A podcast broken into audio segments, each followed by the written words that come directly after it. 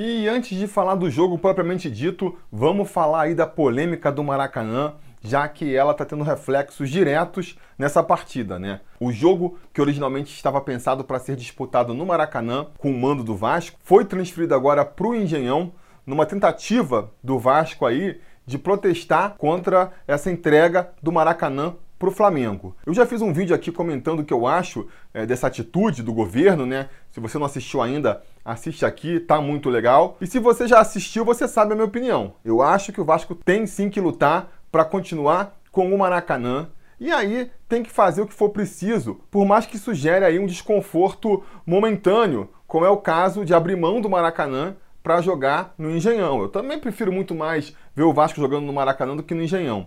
Agora, se as coisas não mudarem, se o Maracanã ficar na mão do Flamengo, cada vez vai ser mais complicado a gente voltar lá, né? Voltar no Maracanã com o Maracanã sendo a nossa casa. Então, melhor abrir mão agora, melhor brigar agora do que perder para sempre depois. E aí já vi muita gente comentando também: "Pô, Felipe, tudo bem protestar, mas será que precisa mandar um jogo lá no Engenhão para protestar?" Não dava para pensar em outro protesto? Beleza, pode ser, poderia ter pensado em outro protesto, mas qual? Qual seria a forma de protestar do Vasco?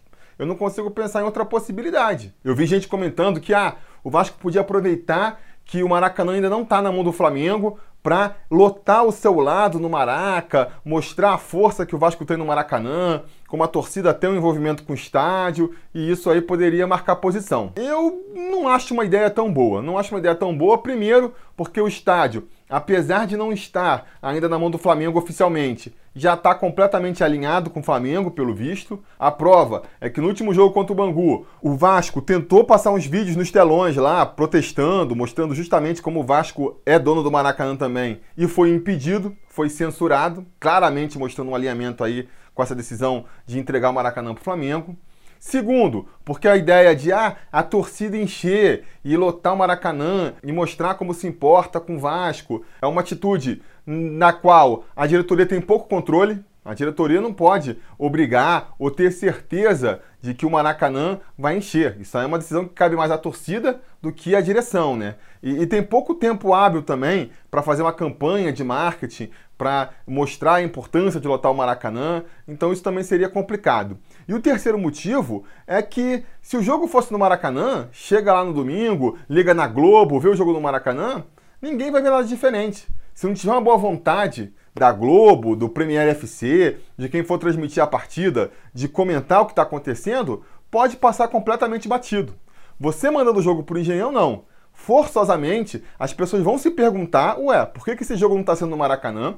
E aí a imprensa, se for honesta, vai ter que explicar. Não, tá tendo embrólio, porque o Vasco não quer abrir mão, babá. Espera-se que isso aconteça, né? E para o Flamengo também, ainda teve lá mais a questão de botar a torcida do Vasco nas melhores arquibancadas do estádio, que originalmente eram entregues para o Flamengo, numa de posicionar bem claro para o time lá da Gávea que, amigo, é assim? É, é sem fidalguia? É cada um por si, sem pensar nos outros? Então, beleza. Então, não tem mais facilidade aqui do lado do Vasco. A gente vai fazer o que a gente achar melhor pra gente, sem pensar e sem levar em consideração o que é melhor para você. Quem acompanha aqui o canal há mais tempo sabe que eu não morro de amores pelo Campelo, muito pelo contrário, mas nesse caso aí eu estou apoiando ele 100%. Eu acho que tem que fazer isso aí mesmo. A gente não pode abrir mão do Maracanã sem lutar. Vai ser difícil, porque são muitas forças se alinhando para entregar o Maracanã para o Flamengo, mas a gente tem que pelo menos ter a consciência tranquila de que lutou para não deixar isso acontecer. Beleza? Vamos agora falar de coisa legal mesmo. Vamos falar do jogo jogado Vasco Flamengo, final do estadual.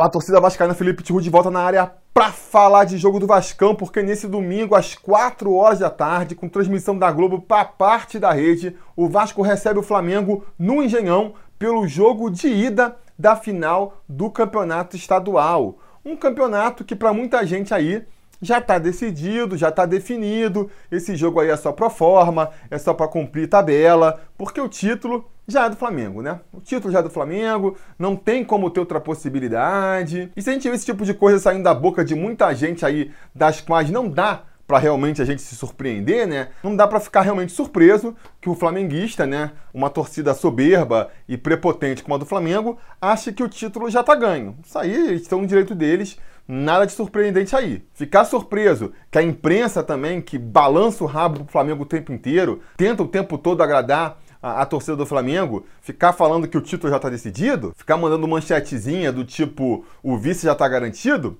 nenhuma surpresa aí também. Nada de novo debaixo do sol nesse sentido. O que me decepcionou mais esse tempo todo aí, desde aí já faz uma semana, desde antes da partida contra o Bangu ainda, é ver Vascaíno falando que o Vasco não devia jogar essa partida. Isso aí realmente é dói, dói de ler, porque não é um nem é dois, sempre tem, um ou outro falando sempre tem. Mas nos comentários aqui do Sobre Vasco, o que eu tive que ler de Vascaíno falando que era melhor perder pro Bangu, que mesmo depois que venceu do Bangu, falando que o Vasco já perdeu, porque esse time não ganha do Flamengo, não tá no gibi. Foi muito comentário assim, e cada comentário desse que eu li doeu. Doeu demais, porque, gente, não concordo com esse tipo de argumento, não concordo mesmo. Para mim, é, é uma ideia que vai totalmente contra o que é o esporte, o que é o futebol e o que é o Vasco. A essência do esporte é justamente você competir, é justamente você tentar. Você desistir sem nem tentar é, é uma desonra muito grande no esporte. Ninguém é, é humilhado, ninguém é desonrado por falhar. É intrínseco ao esporte, é parte inerente da, da, prática esportiva a derrota, o fracasso. Se você pensa que uma competição, carioca, por exemplo, tem 16 participantes e só um vai ser campeão, então só um vai ser bem sucedido e 15 vão ser derrotados, em maior ou menor nível. Então não existe vergonha na derrota. A vergonha no esporte é quando você não tenta, é quando você desiste sem nem tentar. Ainda mais no esporte como o futebol que é o esporte que mais iguala os adversários, não importa a diferença técnica entre os dois adversários, sempre vai ter uma possibilidade do time mais fraco sair por cima, porque é aquela coisa, né? É muito mais difícil fazer um gol do que fazer uma cesta no basquete, do que fazer um ponto no vôlei. Então, as diferenças se equalizam mais e o futebol acaba sendo um esporte onde mais vezes o time mais fraco consegue vencer do time mais forte. E falando de Vasco, então, aí que nem se fala, né? O Vasco não à toa é o time da virada. O Vasco, não à toa, foi quem promoveu a virada do século. Então, ver um Vascaíno desistindo, jogando a toalha antes do jogo começar, dói demais. Imagina, por exemplo, o Leicester, aquele time mediano inglês que foi campeão inglês há, há alguns anos atrás, se ele tivesse esse tipo de pensamento, ah, nem vale a pena competir no campeonato inglês, tem equipes muito mais fortes, muito mais milionárias que a nossa, Liverpool, Manchester United, Chelsea, para quê? Para que jogar esse campeonato? Nunca teriam sido campeões. Ou então, vindo para nossa realidade aqui, se você pegar um Paulista, um Santo André, só para ficar em dois times que ganharam de um time dirigido pelo Abel dentro do Maracanã no segundo jogo de uma final, só para ficar nesse microcosmo aqui, que, que aconteceria se eles pensassem antes? Ah, agora não dá, né? Chegamos com a final contra o Flamengo, já perdeu. Será que eles ganhariam um título? Ou para ficar mesmo no Vasco, 2015, Vasco com um time horrível, foi rebaixado com aquele time. A gente foi, pegou o Flamengo na Copa do Brasil e eliminou os caras da Copa do Brasil. Tirou a possibilidade deles de ganhar esse título. O que aconteceria se esse pensamento aí de entregar antes mesmo de jogar tivesse sido contaminado naquela época? Não dá, não dá para aceitar, sabe? Não sei. Voltando aqui a citar o exemplo da virada histórica, né? Não sei se não eram vivos quando aquilo aconteceu, então não sabem do potencial do Vasco. Se eram vivos, com certeza foram dormir no intervalo porque não acreditaram e tem que acreditar até o final. Tem que acreditar até o final que o Vasco pode vencer, até porque eu estou usando aqui uns exemplos bem exagerados, né? De equipes com uma diferença técnica bem grande, o que não é nem de perto o caso agora. Não vejo nesse Vasco e Flamengo uma diferença tão grande assim para despertar esse tipo de, de, sentimento. Já teve situações em que a diferença era bem maior e o Vasco ainda assim conseguiu vencer, ou então vendeu caro a derrota para o Flamengo. Então não tem por que ter esse sentimento. Esse time do Flamengo aí é, é um time muito caro, é um time que custa muito dinheiro? Pode ser, mas dentro de campo ainda não mostrou nada de diferente, não mostrou nada de especial tem bons valores individuais? Inegavelmente tem. Mas também nenhum deles está em grande forma, nenhum deles está dando espetáculo, ganhando partidas sozinho, então não é um motivo de preocupação. E eles, enquanto time, enquanto coletivo, estão cheios de falha também. É um time que está penando muito, perdeu para o Penharol recentemente aí, passou sufoco contra time pequeno. Então, não entendo por que todo esse medo do Flamengo. Ah, Felipe, não é medo do Flamengo, é medo do Vasco. Porque o Vasco tá ruim, porque se o Vasco jogar o que jogou contra o Bangu, perde. Porque se o Vasco jogar o que jogou contra o Havaí, perde. Porque o Flamengo é bem melhor que Bangu que Havaí. Galera, já cansei de falar isso aqui. Não vai jogar igual. Não vai jogar porque cada jogo é diferente, cada jogo é uma história. É, os times eles jogam de maneira diferente, entram com concentração diferente, dependendo do adversário. Isso é comum. Quando você tem um time muito melhor que o outro, um time que está jogando fácil, como se diz, aí tudo bem. Os caras têm tanta superioridade, tanta tranquilidade, pega um time pequeno, mete 6, mete 8 e fica ali aguardando só o momento para jogar com uma equipe mais do mesmo nível. Agora, quando não é o caso, o time precisa realmente se esforçar, precisa de uma entrega tática, precisa de uma entrega física mesmo para conseguir o resultado, é natural que, que essa entrega seja dosada, venha em maior quantidade ou menor quantidade, dependendo do adversário. O importante que a gente tem que ver no time do Vasco aí é que ele, mal ou bem, tem conseguido seus objetivos. Chegou na final do estadual, está avançando na Copa do Brasil, venceu a grande maioria dos seus jogos até aqui. Então, assim, o que estão determinando que tem que conseguir, o time do Vasco está conseguindo. Jogando ali o que precisa para isso. Agora, daqui para frente, a barra vai subir. A tendência é que a qualidade do Vasco, o empenho, a entrega do time do Vasco suba também. Vai ser o suficiente para conseguir os objetivos? A gente vai ver nas próximas semanas. Mas eu não tenho dúvidas de que o Vasco vai apresentar um futebol diferente do que apresentou até aqui. E digo mais: agora, amigo, a pressão tá com o Flamengo. Os dois jogos que a gente fez contra o Flamengo até aqui, a gente não perdeu, a gente empatou e a pressão estava em cima do Vasco, porque era o Vasco jogando contra o time reserva do Flamengo, era o Vasco jogando contra o sub-20 do Flamengo, era o Vasco A que tinha a obrigação de vencer o Flamengo B. A gente teve que jogar com essa pressão nos nossos ombros, né? Agora essa pressão, ó, toma aí Flamengo, ela é sua. É o Flamengo com seu elenco milionário, com a diferença de investimento em relação ao time do Vasco, que vai ter toda a pressão para vencer. Esse favoritismo que a imprensa e a própria torcida está dando para o Flamengo de que não concebe a possibilidade do Vasco perder para o Flamengo nessa final, é uma pressão para o lado deles. Eles não podem errar, eles vão entrar pressionados a não errar, a não cometer um errozinho, porque se rolar a possibilidade de, por alguma aventura, o Vasco vencer esse campeonato, eles sabem que o mundo vai desabar na cabeça deles. O Vasco, por outro lado, não. O Vasco vai de franco atirador aí. Sabemos que o adversário é difícil, sabemos que o adversário é muito qualificado, né? e vem mordido. Vem mordido, por quê? Porque o mínimo que eu espero é que a diretoria do Vasco tenha comprado 100 jornais extra aí de segunda-feira, né? Que saiu com aquela manchete lá do o vice já está garantido, para colar ali, para forrar o vestiário do Vasco. Para os atletas vascaínos olharem e falar: olha só, os caras estão dando como ganho, os caras estão desprezando, os caras duvidam que você possa vencer deles. Vamos entrar em campo lá e vamos mostrar que eles estão errados. Para mim, isso é já uma baita motivação para quem entrar em campo aí, entrar mordendo, entrar concentrado, né? A gente não pode também extrapolar para entrar nervoso. A pressão é deles. Dois empates leva para os pênaltis? Então, então a gente entra com a vantagem do empate. Porque se o Vasco ganha esse campeonato nos pênaltis, a gente ganhou jogando com o que tinha a nosso favor. Se o Flamengo ganha esse campeonato nos pênaltis, já vai ficar aquela pressão, pô, Tá, ganhou o campeonato, mas não conseguiu vencer o Vasco. Fora que a possibilidade de levar a disputa para os pênaltis vai deixar tudo muito equalizado ali e qualquer resultado é possível. Então vai estar tá abrindo brecha para perder o título. O Flamengo não pode perder esse título. O Flamengo é franco favorito.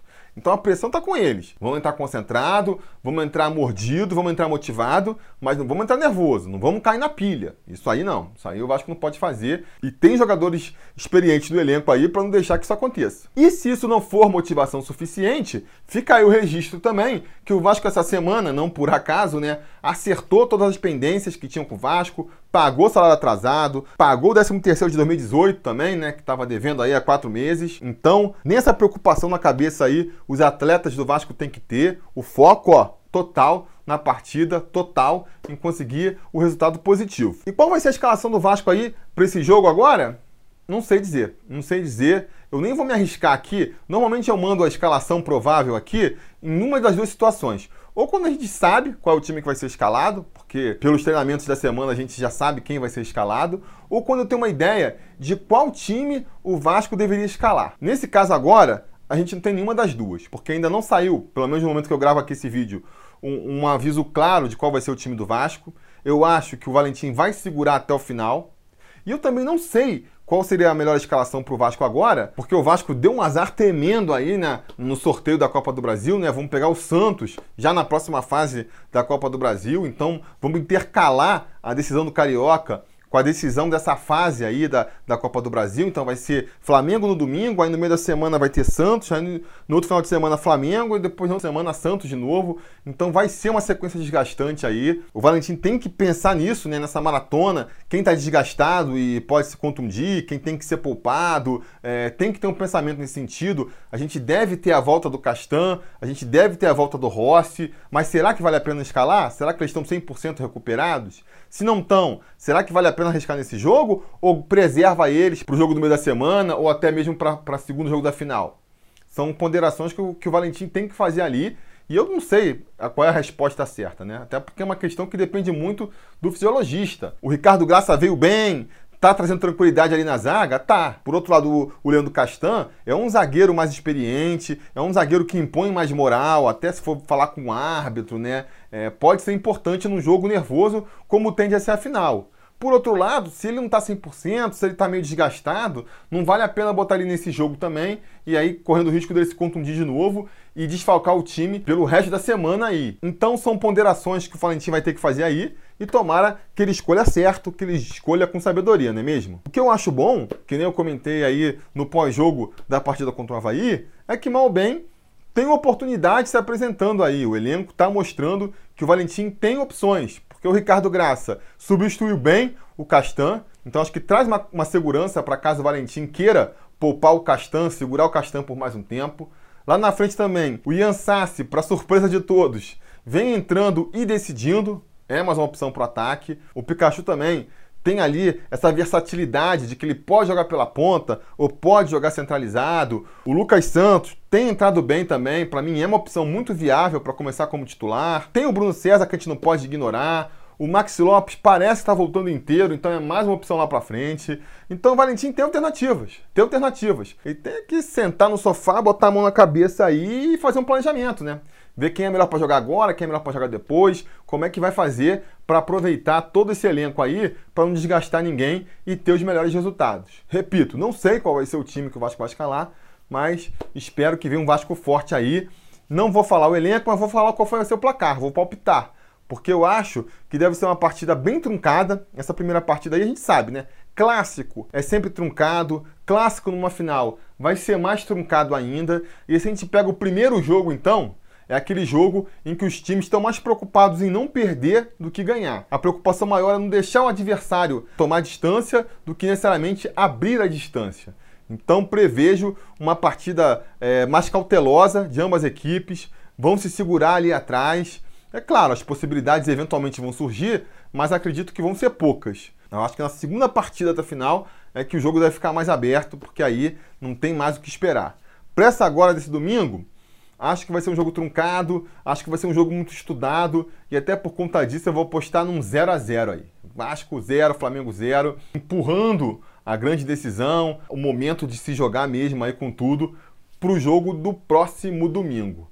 Beleza? Me digam nos comentários então a opinião de vocês, o que vocês esperam dessa partida. Vamos continuar discutindo por lá. Façam as mandingas necessárias, acendam vela, façam aí a simpatia que você acha que tem que fazer. Eu já fiz a minha. Cortei meu cabelo aqui, ó. O pessoal tava falando, o campista vascaíno falou que meu cabelo grande dá azar pro Vasco, então, ó, cortei aqui pra final, cabecinha careca para dar sorte pro Vascão. O que, que você tá fazendo aí para ajudar o Vascão? Quero saber, diga nos comentários. Não se esqueça de voltar depois da partida, porque se tudo der certo e nada der errado, depois do jogo a gente volta aqui para comentar o resultado. Beleza? Tá combinado? Então tá combinado. A gente vai se falando.